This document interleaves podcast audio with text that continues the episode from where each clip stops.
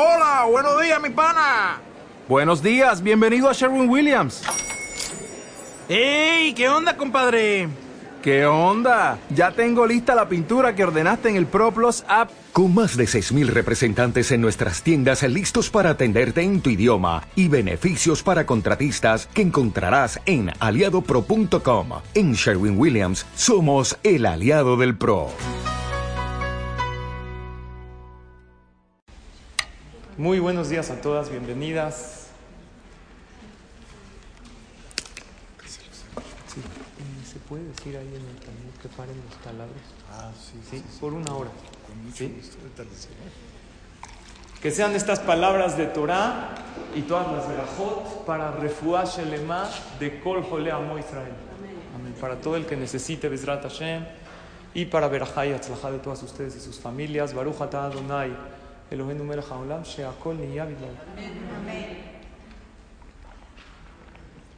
Este mes de Shevat vamos a dedicarlo a uno de los temas más importantes, más importantes en nuestra vida, que es el tema de la familia. Tenemos una herramienta para crecer en la vida que Hashem nos dio, que es la familia. Algo que Hashem le dio solo a los seres humanos. Los animales se reproducen, pero no tienen el núcleo familiar. Entre ellos no hay matrimonio. Tienen hijos, no hay convivencia, no hay jinuj. Los animales no lo hacen. Eso Hashem se lo dio, el núcleo familiar a los seres humanos para crecer y hacer crecer. Para amar y ser amados. La familia es una escuela maravillosa de superación personal. Y la que quiera tomar nota, ¿Alguien quiere? De consejos. Me gusta lo que dice en la libreta. Remember that the reason you are doing this is to make your life better. ¿Qué tal mi pronunciación? ¿Eh?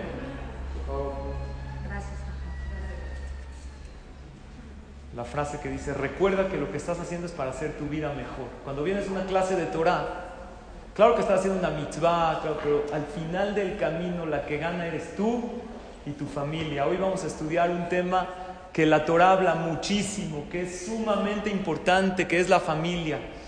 ¿Y por qué el mes de Shevat lo escogimos para estudiar el tema de la familia? El mes de Shevat es mi mes favorito, número uno porque es mi cumpleaños. Gracias. Ya voy a cumplir 23, me siento grande. Y, gracias, igual. Y también el mes de Shevat, ¿qué fiesta se festeja? Tu Bishvat. Tu Bishvat es la fiesta de los árboles, es el momento del florecimiento. Hashem creó en los árboles no nada más frutos, sino también flores. Y la Torah compara al hombre a la familia. Y el árbol, perdón, el, hombre al árbol y el árbol es la esencia de la persona que es su familia. El hombre es un árbol, tenemos raíces que son nuestros antepasados. Tu historia no empieza hoy. Tú tienes genética, cosas que te conectan a tus padres, a tus abuelos. Tienes una neshama muy elevada porque eres del pueblo de Israel. Y tienes frutos, tu historia no acaba en ti. Vas a dejar en este mundo tus hijos, tus nietos, tus descendientes, que van a continuar esa cadena milenaria. Y también tenemos ramas. Las ramas son todas aquellas ramificaciones familiares no directos. Eh, El árbol necesita agua para crecer, el agua es la Torah, y así hay muchas cosas. La tierra, a lo mejor es la suegra. Cada cosa que la persona. Había uno que le dijo a su esposa, oye, ¿no viste mi libro? Tenía ahí un libro que se llama Cómo vivir más de 100 años. Le dice su esposa, sí lo vi, lo tiré. Lo tiré a la basura. Le dijo, ¿por qué? Es que lo estaba leyendo tu mamá. Entonces tenemos la oportunidad en la vida de vivir mejor, de superarnos por medio de la familia. Según la Torá, la familia es lo principal que tiene la persona. La familia es lo que más hay que cuidar. ¿Cuánto hay veces nos ocupamos en cosas mundanas, en cosas pasajeras, y dejamos lo principal que es la familia? El hombre muchas veces se olvida que él dice que trabaja para su familia, pero abandona su familia por el trabajo. Muchas veces decimos que trabajamos tanto para vivir mejor, pero atentamos en contra de nuestra salud y esto también afecta a nuestra familia. Esta es la frase que nos va a ayudar muchísimo a tomar decisiones en lo que respecta a la familia. Y la frase dice así, ningún éxito fuera de tu hogar compensa el fracaso dentro del hogar. Vean qué frase maravillosa. No importa qué tan exitosa seas fuera, si no eres exitosa dentro de tu hogar. Puedes ser la mejor profesionista, puedes tener carrera, puedes ser afuera muy aplaudida, pero dentro de tu casa, en lo que es el núcleo familiar, esposo e hijos te sienten distante. Y por otro lado, un hombre, una mujer que son exitosos dentro de tu hogar, que ejercen su rol de esposo, de padre, de hermano perfectamente, aunque afuera no sean alguien que todo el mundo le aplaude, es gente maravillosa e increíble porque dentro de su hogar ellos están dando luz y están dando paz. Esta frase nos tiene que ayudar a tomar decisiones en la vida que hay veces nos ponen a dudar. Y una cosa más, como introducción, Stephen Covey, el autor de los, del libro Siete hábitos de la gente altamente efectiva, ¿se acuerdan que lo estudiamos? Bienvenido, Rames hermano. Él dice una frase antes de los siete hábitos que la frase dice así, lo más importante en la vida es que lo más importante sea lo más importante. Y no es un juego de palabras, analicen. Lo más importante en tu vida es que realmente lo importante sea lo importante, que tengas prioridades claras. Todos estamos de acuerdo que lo más importante que tenemos en nuestra vida es nuestra familia, es nuestra pareja y nuestros hijos pero hay veces los dejamos para hacer otras actividades que no tienen tanta importancia. ¿Y saben por qué me gusta esta frase? Porque lo más importante en la vida no son las cosas. Nosotros no tenemos cosas importantes, tenemos relaciones importantes. Tenemos relaciones con otros seres humanos maravillosos que necesitan de nuestro cariño, que nosotros necesitamos darles cariño y amor. Por lo tanto, de ahí la importancia a lo que es mantener la familia unida y ejercer nuestro rol como parte de la familia correctamente. Ustedes saben que en los cursos que tomamos me gusta traer invitados especiales que nos pueden ayudar con estos temas. En este mes de Shabbat que vamos a hablar de la familia, he invitado a un jajam, gran sabio, conocedor de la Torah, y Baruch Hashem, aparte de su sabiduría muy grande en Torah, es gran sabio en lo que es consejos de vida. Muchos de ustedes lo conocen. Les presento al Rabbi Yosef Malech, que además de dedicarse a la familia y ayudar a muchísimas parejas, a muchas familias, a traer shalom con consejos, el Rab tiene una organización personalmente, es mi Rab, es mi maestro.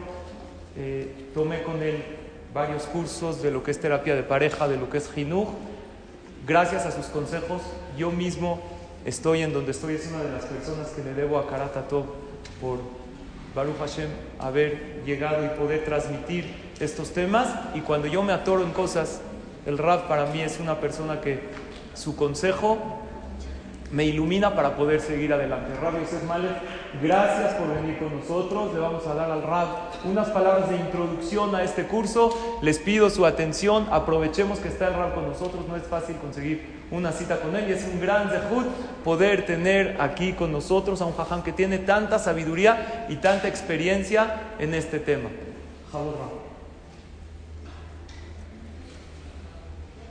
Gracias por venir.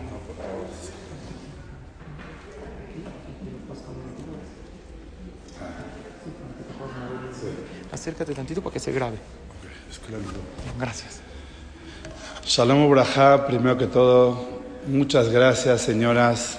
Es un honor y un gusto y un privilegio estar aquí hablando a un público tan especial. Como dijo Jajam, algunas de ustedes me conocen y las conozco, otras no.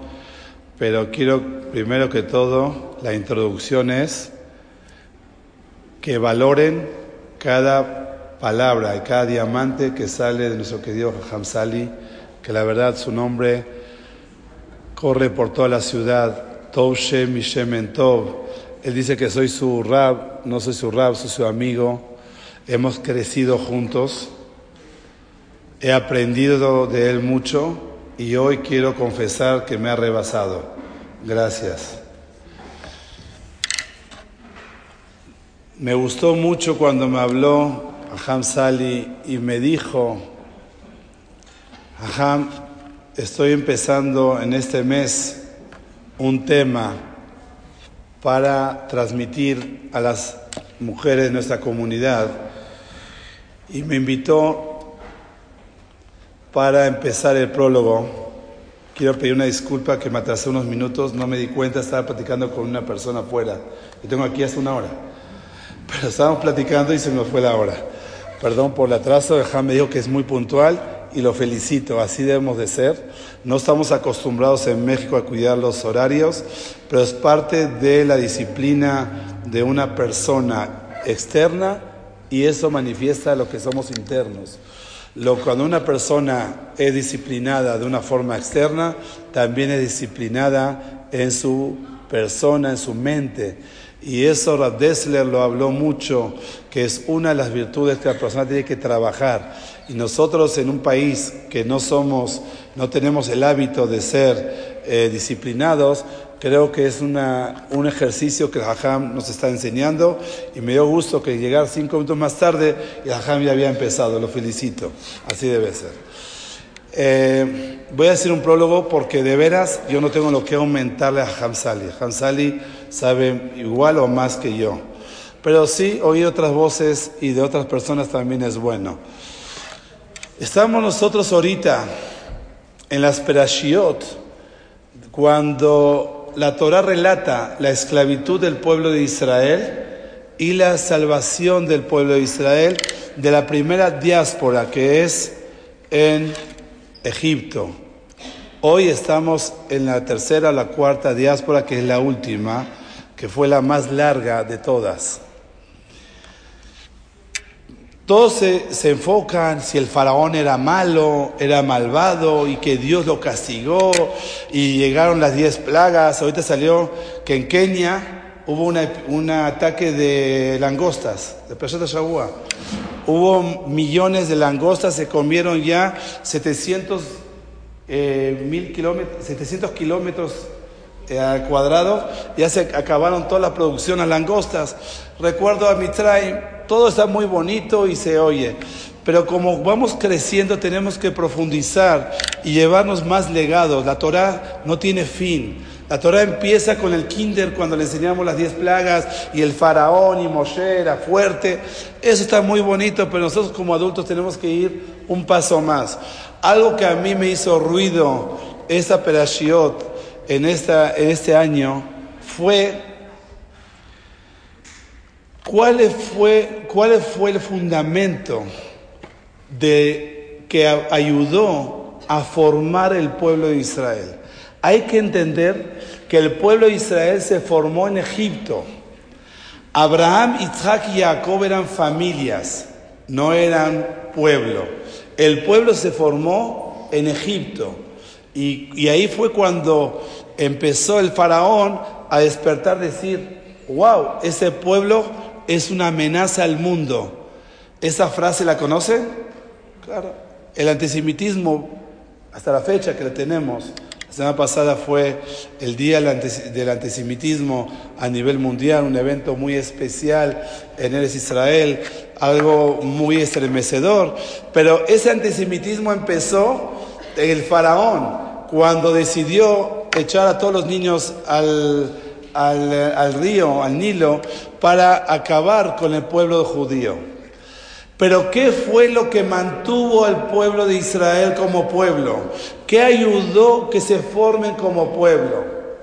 Y aquí la Torah nos relata algo insinuado y dice, el pueblo de Israel salió le mishpehotam levet abotam. Familias con sello, nombre y apellido. ¿Qué me interesa? familias, no familias. Aquí la Torah nos viene a enseñar, si queremos mantenernos en la diáspora. Queremos que nuestros hijos, nuestros nietos, se sienten el día de mañana en este CNIS. Tenemos que hacer lo que hicieron nuestros abuelitos. Invirtieron todo, más todo, por conservar una familia. Es una de las bases que va a garantizar que nuestros nietos sean Yehudim. Que nuestros nietos estén sentados en los Batekenesiot. Porque hace 100 años cuando llegaron nuestros padres de Siria, del Sham, de Europa, invirtieron en templos, en religión, pero no dejaron atrás invertir en la familia. ¿Por qué lo quiero mencionar, Rapotay? El mundo nos está llevando por otras ideologías. Más libre, ya el arroz y jamón cada viernes, ahorita preparar los nietos. Ese arroz y jamón tú no sabes lo que puede hacer con tu nieto. Cuando tenga un yetzer hará de hacer algo fuera de lugar, va a decir, no quiero perder el arroz y jamón de mi abuela. Uno cree que es un arroz y jamón, no. Es mucho más la huella que estamos dejando en las próximas generaciones. Vamos a verlo con más profundidad. Mamás, invertir en nuestros hijos. Abuelas, en los nietos. Pero para invertir en los hijos y los nietos, no podemos descuidar nuestra pareja. Porque también a veces sucede, por invertir en los hijos y nietos, descuidamos uno. Como dijo el jajá, me gustó mucho la frase, lo importante es no descuidar lo importante. Y en lo importante hay escalas. Y muchas veces no ponemos las escalas en el lugar adecuado. Estoy seguro que una de sus clases de Hajam va a ser cómo poner el lugar adecuado en la familia. Porque dentro de la familia hay familia. Está la familia, la familia, la familia y la familia. Y cada familia tiene su círculo y tiene su prioridad y tiene su momento. Aquí yo veo que hay de todas edades, pero voy a hablar un poco para nuestra edad. Mi tío, Mijael Malech Shlita, Beniz Shalai, él dice, no descuides a tus hijos, pero menos descuida a tu pareja, porque tus hijos se van a ir y tú te vas a quedar con tu pareja. Hay que atender a todos, pero hay que saber el equilibrio correcto. Les voy a decir algo que es un poco doloroso. ¿Por qué? Y ahí con esto voy a cerrar y le dejo el trabajo a Ham Sali. Baruch Hashem, como mencionó Ham Sali, trato yo de ayudar a, a, parejas, a familias. A eso me dedico la mayoría de mi día. Baruch Hashem, conozco muchos círculos de las comunidades, Shami, Halevi, Ashkenazi, Turca. Y lo que he visto en los últimos años de problemas, más que de pareja, de familia. Y a veces problemas de pareja por la familia. Entonces, me estoy contradiciendo. ¿Quiero familia o no quiero familia? Si la familia es un problema, entonces me alejo. Me voy a vivir a Tijuana, me voy a vivir a, a, a Córdoba, a Orizaba. Yo que ya sí, me quedo, no hay problema de familia. No. Hay que saber que cuando, la mejor cualidad, cuando no se usa de la forma adecuada en lugar adecuado, pues es una herramienta destructiva. Muchos, y estoy seguro que todas han oído, hablar mal de ese aparato. Yo hablo muy bien, no mal. Depende cómo lo uses. Si lo sabes usar, es la mejor herramienta que se ha inventado en la historia del ser humano hasta la fecha. No sé qué nos depara el mundo en la próxima generación. Pero hasta la fecha quizás ha sido de los mejores aparatos. Pero si lo usamos mal, esto ha destruido personas, familias y comunidades y hasta países. Esto es una bomba atómica. Pero si lo sabemos usar, es una maravilla. La botay. La familia es algo maravilloso y esencial para que nosotros como comunidad y, quedemos, y nos quedemos tranquilos, que podamos mandar los mensajes y los legados y los valores a la próxima generación, no hay mejor que la familia. Pero si no la sabemos usar en el lugar adecuado, la mamá sabe cuál es el papel de mamá, la abuela sabe cuál es el papel de abuela. Hay un refrán que por favor quiero que se lo borren y con eso cierro. Perdón, Jaján, que me extienda. Los papás educan y las abuelas se maleducan. Falso, equivocado. Las abuelas educan de forma diferente.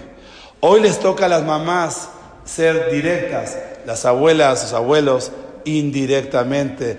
Todo eso estoy seguro que lo van a aprender con Hakam Sali.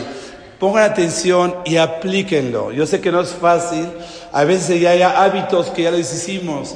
La mamá me dice que no le dé dulce porque todavía no comió el niño y le voy por atrás un dulce. Se ve, ah, no tiene nada. ¿Cómo? Es gravísimo saber el lugar de cada quien, la mamá, la mamá, la abuela, la abuela, la tía, la tía, cada quien tiene su lugar, cuidar y conservar la familia, por otro lado, no dañar, porque a veces tanto que queremos, que dañamos. Eh, hay un refrán muy bueno y un ejemplo que es muy importante. Dicen que la educación es como tener un pájaro en tus manos. Si abres las manos se te vuela y si lo cierras lo ahogas. Tienes que estar en el lugar adecuado. Por eso el Maimónides le llama a las conductas midot. Midot son medidas, porque todo con medida es correcto. Si nos vamos para la derecha o nos vamos para la izquierda, podemos ser destructivos. Que Bedeshem Boreolam nos dé la sabiduría y el nahat de poder convivir, convivir con la familia de una forma sana, correcta y cuando venga el Mashiach diga, le mishpehotam, le betabotam, las familias con sus padres en la cabeza, que los abuelos sean la corona de la familia y así nos vamos a ir caminando a Israel a recibir al Mashiach Tzidkenu. Amén, ve amén. Hazaku Baruch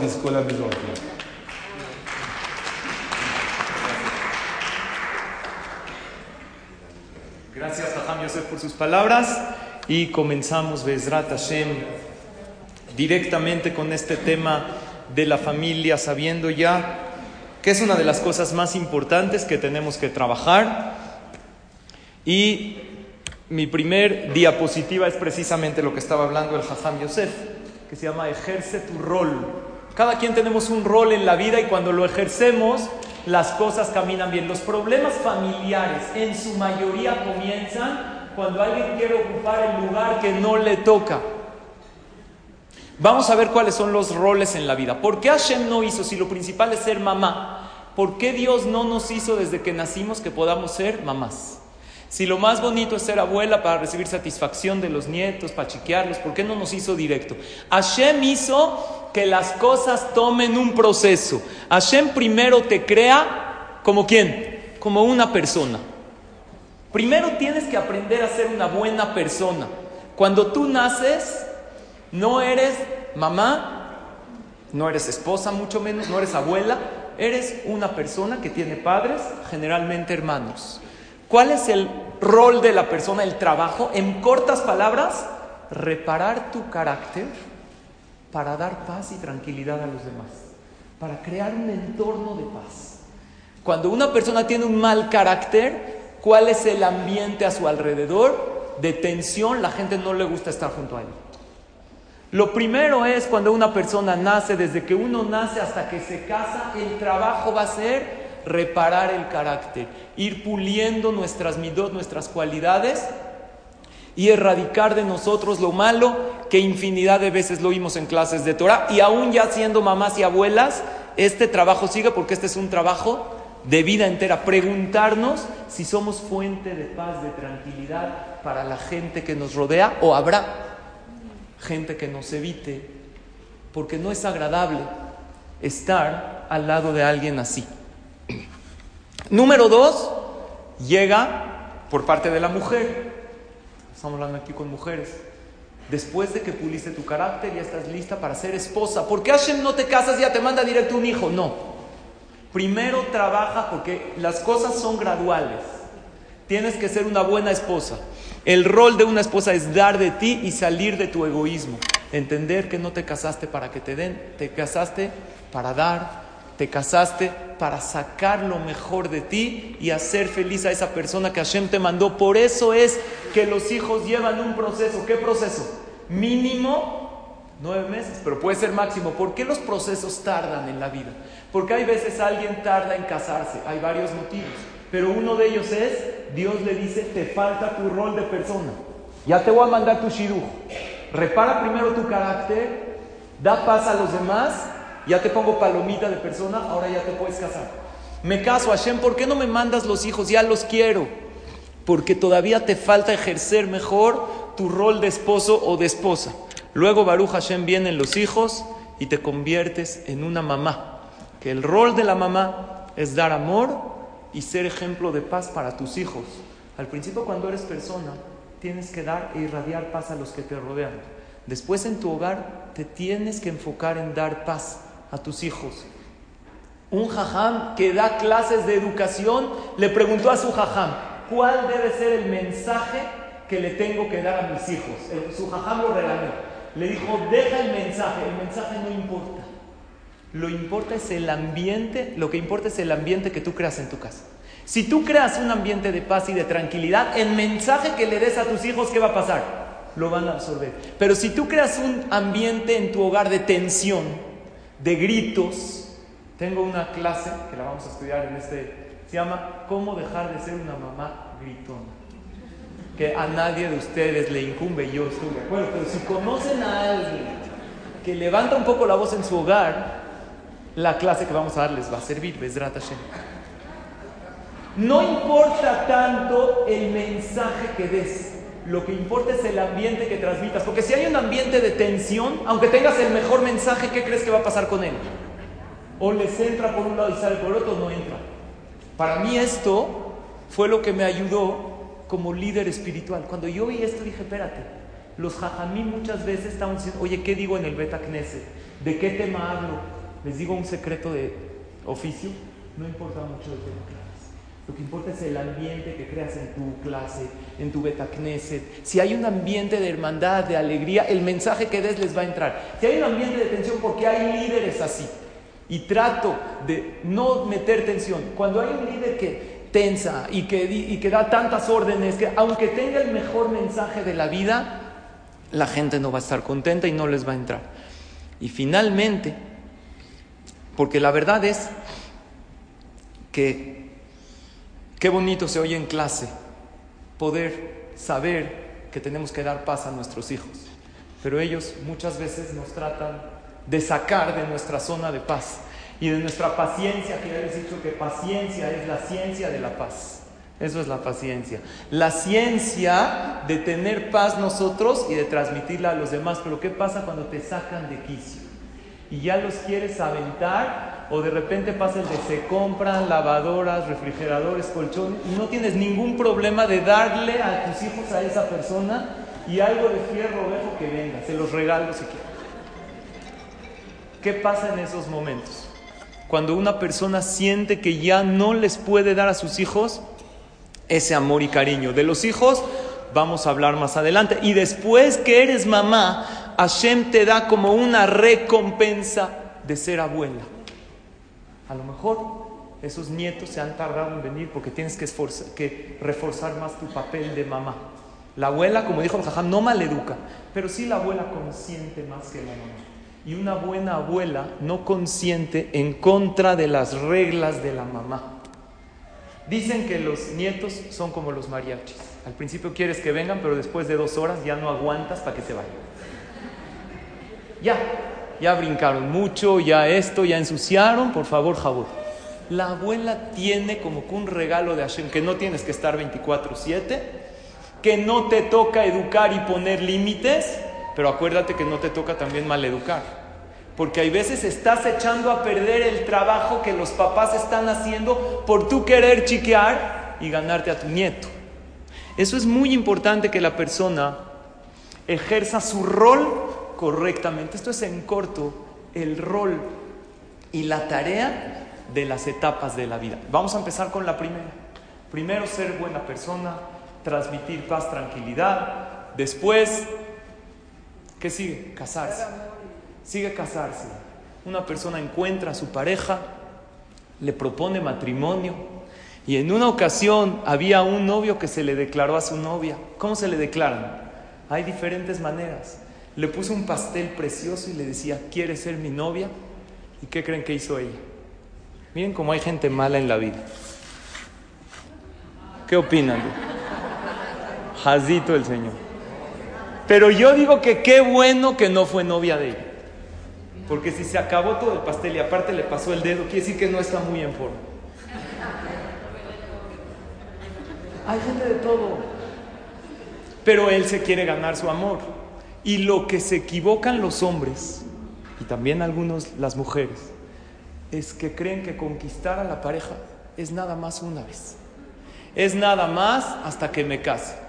Y llevamos muchos años Baruch Hashem en la clase. Y hay cuántas de aquí llevan más de cinco años viniendo a la clase. ¿Pueden levantar la mano? Más de cinco años, Baruch Hashem varias. Llevo la clase como unos ocho, vamos a cumplir nueve años después de Pesach.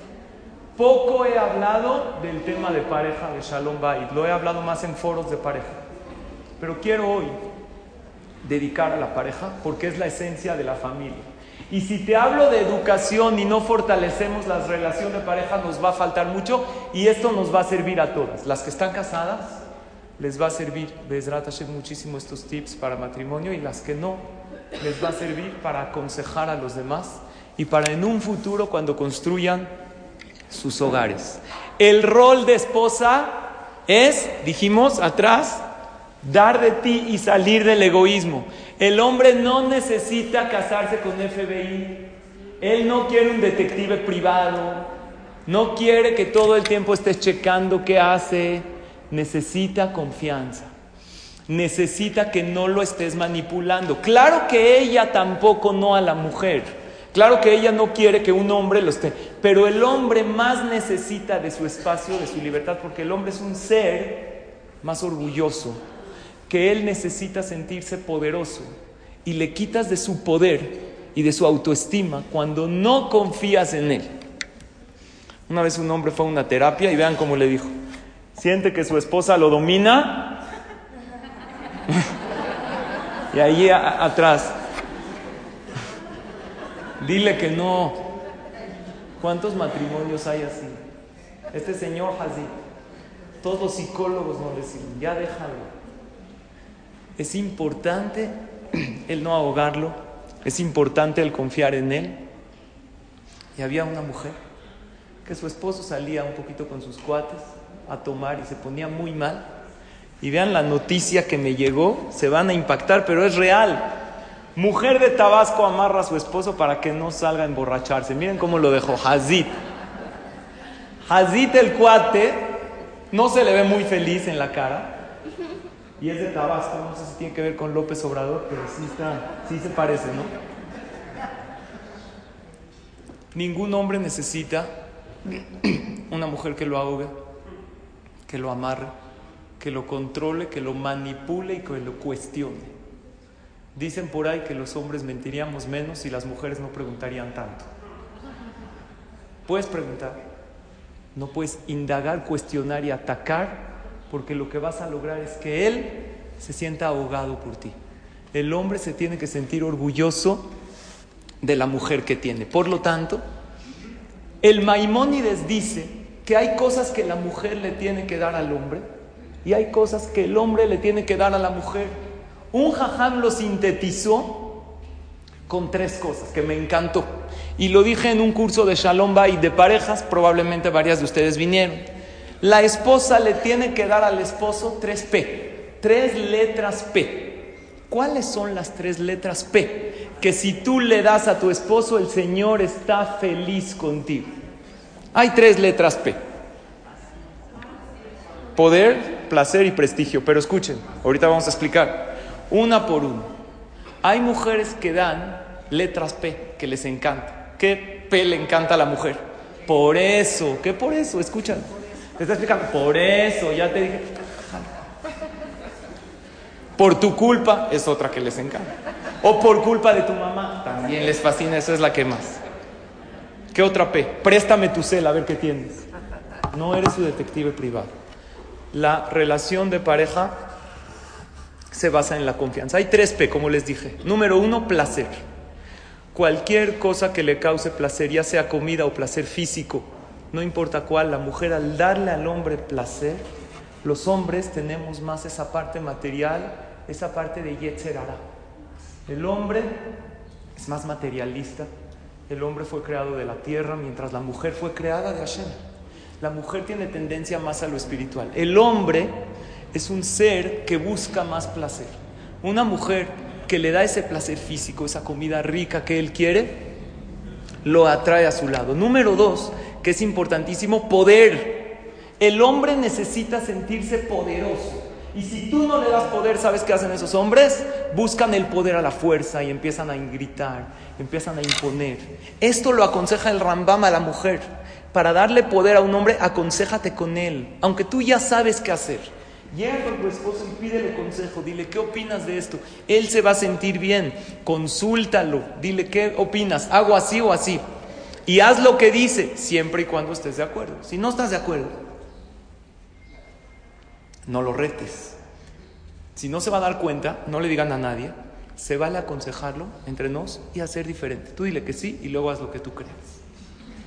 Pero él se va a sentir a gusto que le pediste opinión. Hazlo sentir que él manda, hazlo sentir que él es importante en el hogar. ¿Qué otra cosa? Prestigio. Prestigio los hombres buscamos prestigio. ¿Por qué yo uso un reloj caro? ¿Por qué uso ropa cara? Esto me da prestigio delante de los demás.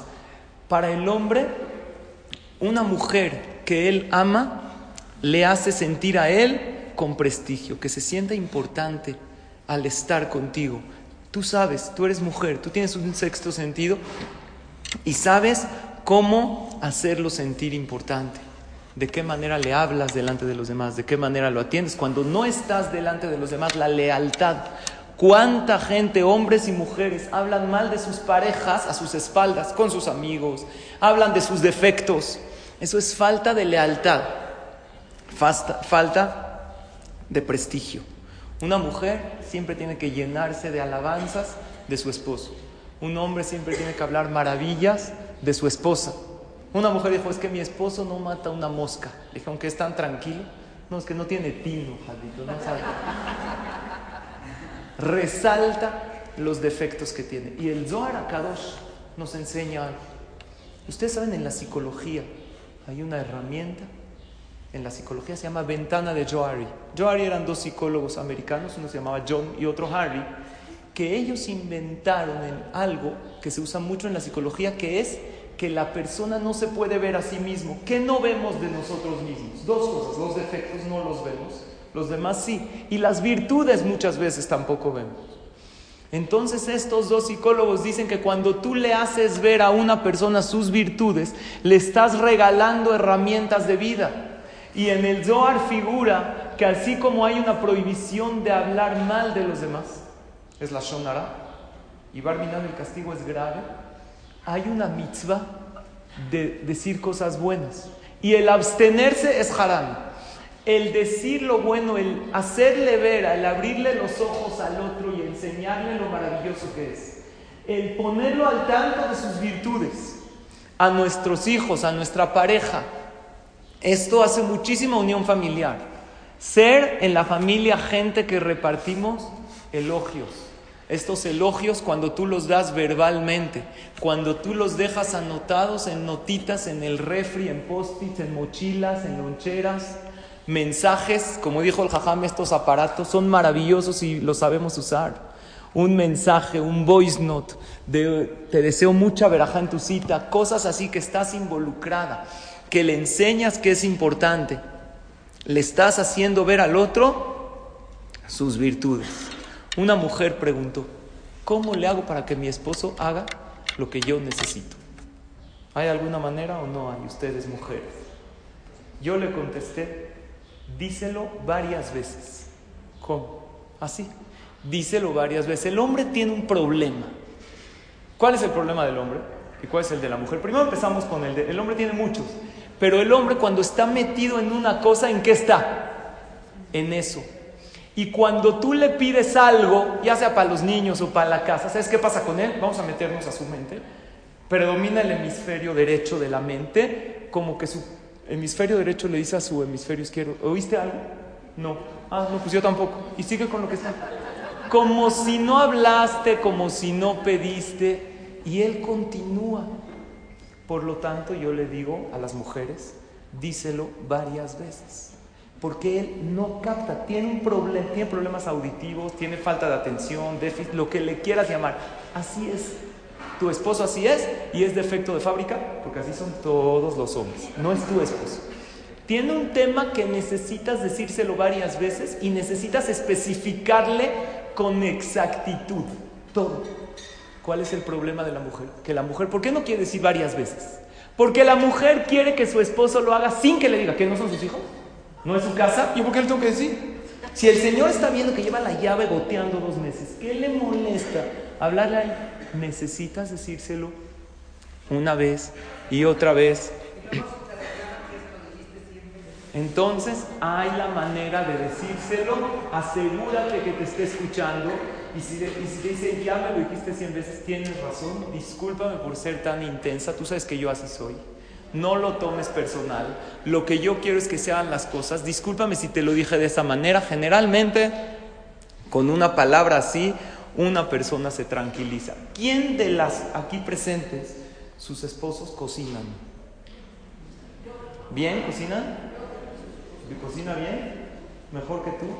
La mayoría de los... Bueno, hay mucho... los chefs más famosos son hombres. Pero la excepción confirma la regla, porque a los hombres la cocina no se nos da. O sea, yo le hago unas quesadillas a mis hijos y me siento el chef más grande que. Y dejo la cocina tirada y se me dificulta. ¿Por qué al hombre se le dificulta? Porque el hombre, como les dije, necesita instrucciones muy precisas. Me llegó algo interesante que se llama un recetario para hombres. Escuchen lo que interesante está. El recetario para hombres es diferente al recetario de mujeres. ¿Ok? Yo de verdad me pongo a sudar cuando mi esposa me dice, oye, prende el horno, mete el pollo. ¿Cómo se prende esta cosa? Es un tema, le tengo que preguntar, a ver, Sharon, estoy aquí en el teléfono, dime qué hago, ábrelo, ponla esta, de verdad. Necesitamos instrucciones muy precisas porque no tenemos la intuición. Aquí hay un recetario para hombres para hacer un pastel de manzana. A ver qué opina. Primero lávate las manos. No te puedes saltar este paso, te tienes que lavar las manos. En serio, lávate, así no puedes cocinar. Abre el refri, agarra cinco huevos. De los cuatro que quedan, rómpelos en una palangana. Levanta la palangana del piso y limpia todos los huevos que se cayeron. La próxima vez pon atención de no tirarla con tu mano. Saca otros cinco huevos del refri. Y de los cuatro que quedan, rómpelos en una palangana. Abre la despensa y saca de ahí una taza de harina y media taza de azúcar. Cierra el closet de las cosas de limpieza. Tienes que ir a las cosas de cocina. Eso es sal, sal, regresa, lo dije azúcar. Pone el azúcar adentro de la taza. Limpia todo el azúcar que tiraste, por favor. Toma la batidora. Bate la mezcla hasta que se haga masa. Limpia las paredes, el techo, el piso que llenaste de toda la masa que batiste. No, así no. ¿No ves que el perro está chupando la mezcla de la pared? Toma un trapo y límpialo. La próxima vez, usa la batidora con más cuidado. Para el relleno, toma 10 manzanas pélalas y rebánalas.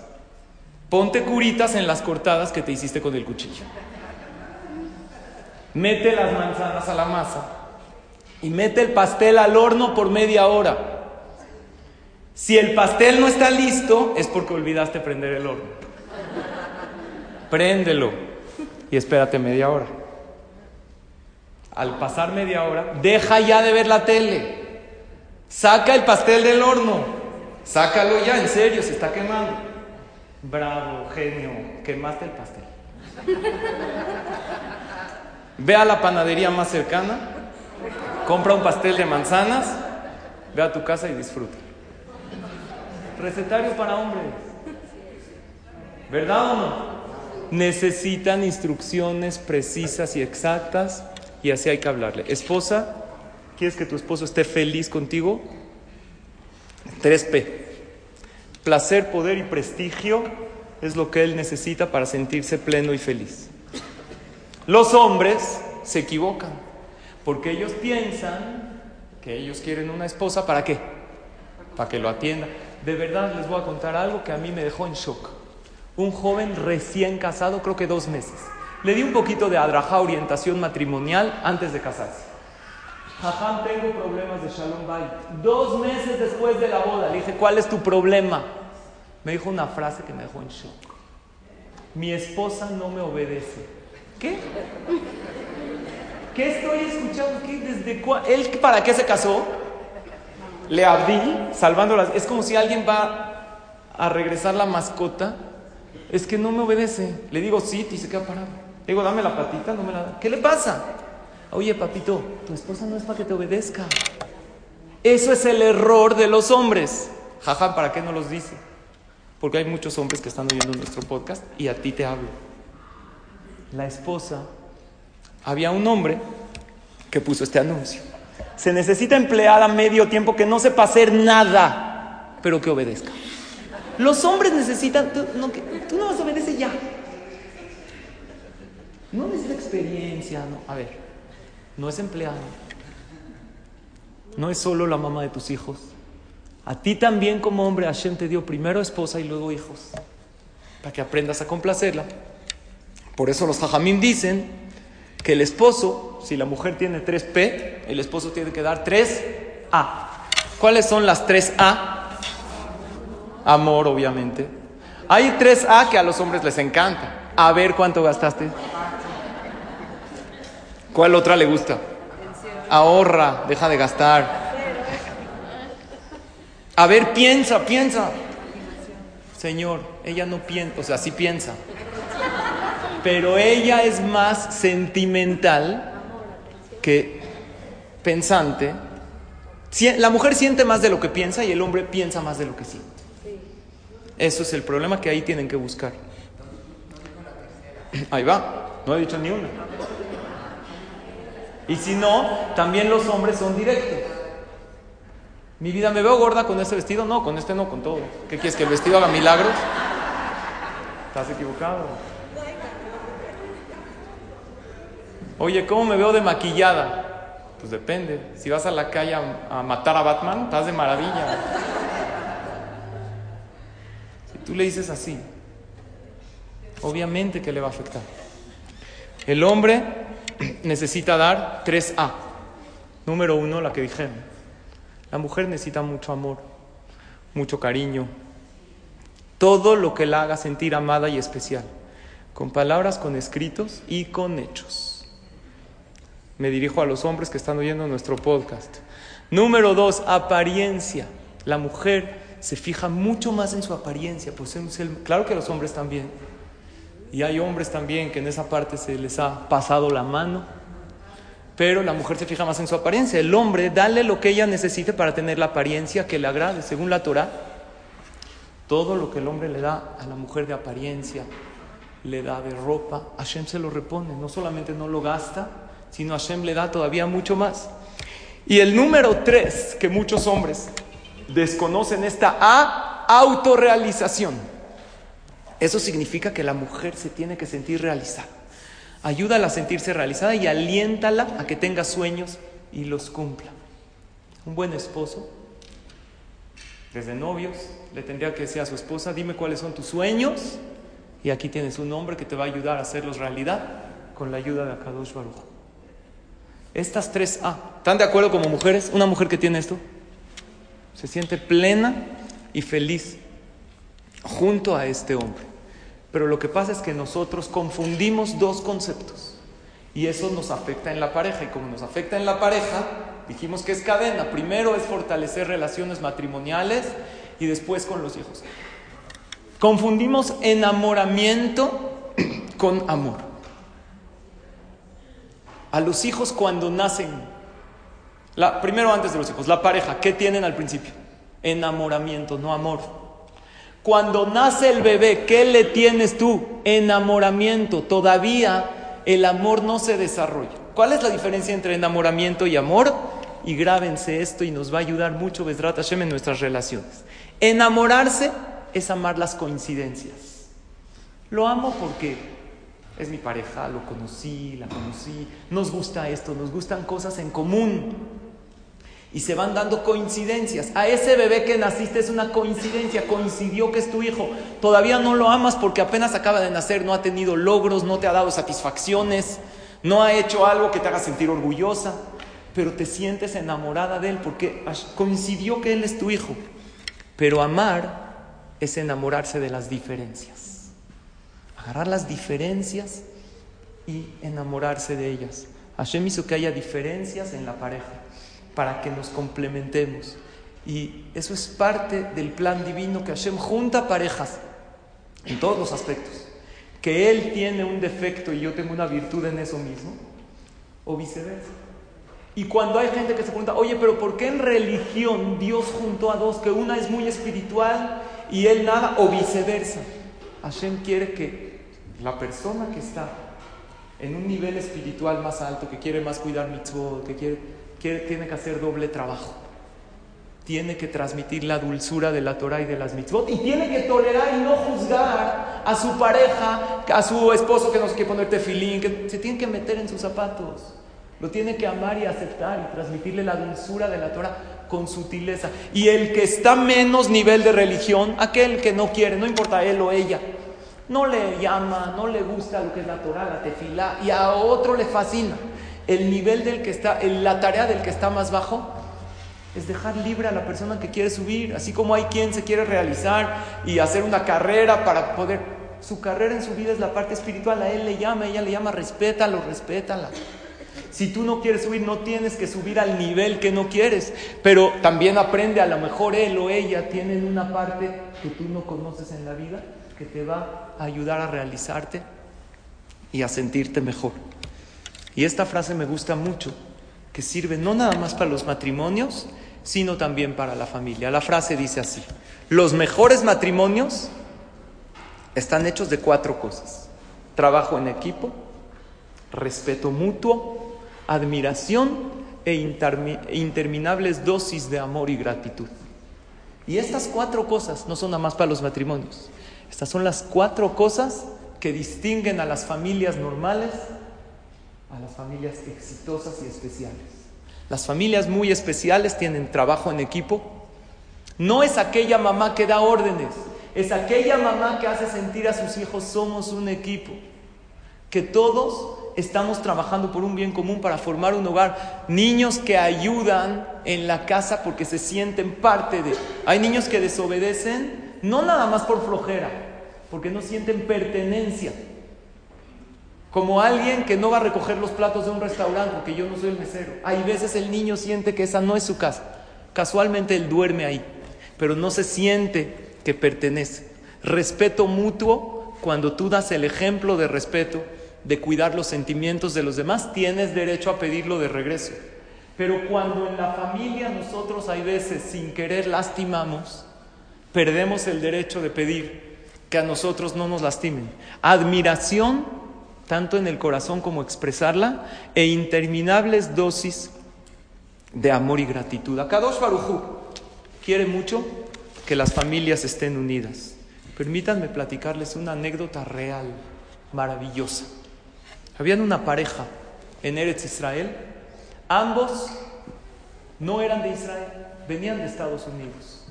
Él se fue a estudiar a Israel y empezó a conocer el camino de la Torah. Baruch Hashem subieron en Torah en mitzvot, llevaban 12 años casados, no tenían hijos. El nombre de ellos es Jacob y Miriam Kaplan. ¿Por qué les digo el nombre? ¿Alguien conoce el apellido Kaplan? Es apellido Ashkenazi. Pero el apellido Kaplan, ¿qué son? Koanim. ¿Qué tiene que ver que es Cohen? Escuchen la historia. 12 años Hashem no los bendice con hijos. Los doctores no daban con el problema. Si era él, si era ella, tefilot, jajamín, teilim, lo que quieras, y nada parece funcionar. Ella no se siente bien estando con su esposo, él no se siente bien estando con ella porque ambos deciden que su realización en su vida es ser padres. Hay que juzgarlo si está bien o mal. La pareja tienen que estar realizados en estar juntos. Sin embargo, ellos ponen una fecha límite, que si se cumple el doceavo aniversario y ni siquiera, ni diagnóstico tienen, van a decidir, Barminalo Alenu, separarse, divorciarse. Sus amigos le dijeron a Jacob, le dijeron, tú eres Cohen, ¿cuál es el problema? Que si un Cohen divorcia a su esposa, no se puede volver a casar con ella. Le dijo, Shalom, va y tienes. ¿Qué pasa si después no consigues pareja, la empiezas a extrañar? No te vas a poder casar con ella porque la Torah le prohíbe. No entro al motivo por qué, pero es un tema que merece también una explicación y la hay. El Cohen no se puede casar con una mujer divorciada, aunque la divorciada era su ex esposa. Los amigos le dicen, piénsalo, a lo mejor lo vas a extrañar. Le dice, yo quiero ser papá. Ella quiere ser mamá, ¿por qué no darnos la oportunidad?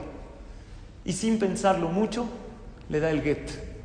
Llega el día del divorcio y los dos deciden hacer su camino. No se separaron Barminan por un problema, no había falta de Shalom se respetaban, se querían, pero dijeron, a lo mejor si probamos suerte cada quien con otra persona, los dos logramos ser papá y mamá. A los dos meses le habla Miriam a Jacob le habla y le dice, oye, mamita, tú no eres mi esposa, no hay liga aquí, aparte yo soy Cohen. Dice, ¿qué crees? Estoy embarazada. Y de ti, porque obviamente era gente moral, correcta, estoy embarazada. Al principio no lo podía creer, dije, no puede ser real. 12 años y de repente estoy embarazada, dije, no puede ser un retraso, tal, la prueba estoy embarazada. Fui al doctor, estoy embarazada. Él, imagínense cómo se sintió la esposa que quería. 12 años tratando de tener hijos con ella. Y ahorita no. Bueno, ya me caso, hago haram. No hay haram. Un hombre, un cohen que le pone un anillo a una mujer divorciada, no es su esposa. Por ley, no es. No se llama marido y mujer. El hombre no sabía qué hacer. Como que parece a propósito. ¿Por qué Dios no me mandas hijos? ¿Y cuándo me los mandas? Exactamente después del get, ¿cómo puede ser? No estamos aquí para entender todos los caminos de Hashem. Pero vean qué maravillosa historia. Este hombre va con su jajam y le dice, jajam, ¿qué hago? Le dijo, tráeme el get. Si encontramos algo que invalida el get, quiere decir que el divorcio no fue divorcio y sigues casado con él. El jajam, a ver si está mal escrito, a lo mejor Dios hizo que se equivoque el sofer. Hashem después de todo quiere que las parejas estén unidas. Checa todo el get y ¿qué creen? Kasher perfecto. Le dijo, no puedo encontrar algo que invalide el get. Tú estás divorciado, no te puedes casar con él. Puedes ver a tu hijo, pues. Pero un niño, tú no puedes educar a tu hijo como papá y mamá tienen. La única opción que hay es que no pueden vivir como pareja y no hay manera de que se casen. Un hombre se puede volver a casar con su divorciada siempre y cuando no sea Cohen. El recalentado en la Torah se puede dar, ¿sí o no? Pero no en caso de Cohen. Le dijo, ¿qué hago, jajam? Le dijo, mira, ¿sabes qué? Ve con el jajam más grande de la generación. ¿Cómo se llamaba? Rabel Yashib. Este jajam, es un gaón, a lo mejor encuentra algo en el get. Checa todo el get con lupa. Le dijo, está kasher 100%. Jajam, ¿qué hago? El jajam, Rabbi yo fui a ver, falleció hace unos años. Pero no se puede casar, aunque se cambie. No, sigue siendo Cohen. No hay manera que un Cohen se case con una divorciada. No hay, él es Cohen. Le dijo, ¿sabes qué? No, si dicen que si se cortan un dedo, eso no es verdad. La única manera es que se corte la cabeza. Así a lo mejor se puede casar. No hay manera. No, no, porque ya es divorciada. No hay manera. Le dijo el jaján, ve al coto. Habla con tu papá. Habla con papá. En el cótel pasan milagros. En todas partes, pero en el cótel está la Shejina. Así le dijo el jaján. Ve al cótel, habla con nuestro padre. Habla con tu padre. Él empezó, empezó a pedir tefilá en el cótel. Dios tiene soluciones sobrenaturales. Aunque a nosotros no se nos ocurran, Hashem tiene soluciones. El Señor checó, Kaplan es súper cohen, no hay otro. Está diciendo tefilá. Llega alguien, le toca el hombro, una tzedaka. No me molestes, pero él se acordó con una de las cosas que rompen los decretos. La tefilá y qué más. La tzedaka. A lo mejor Dios me lo mandó.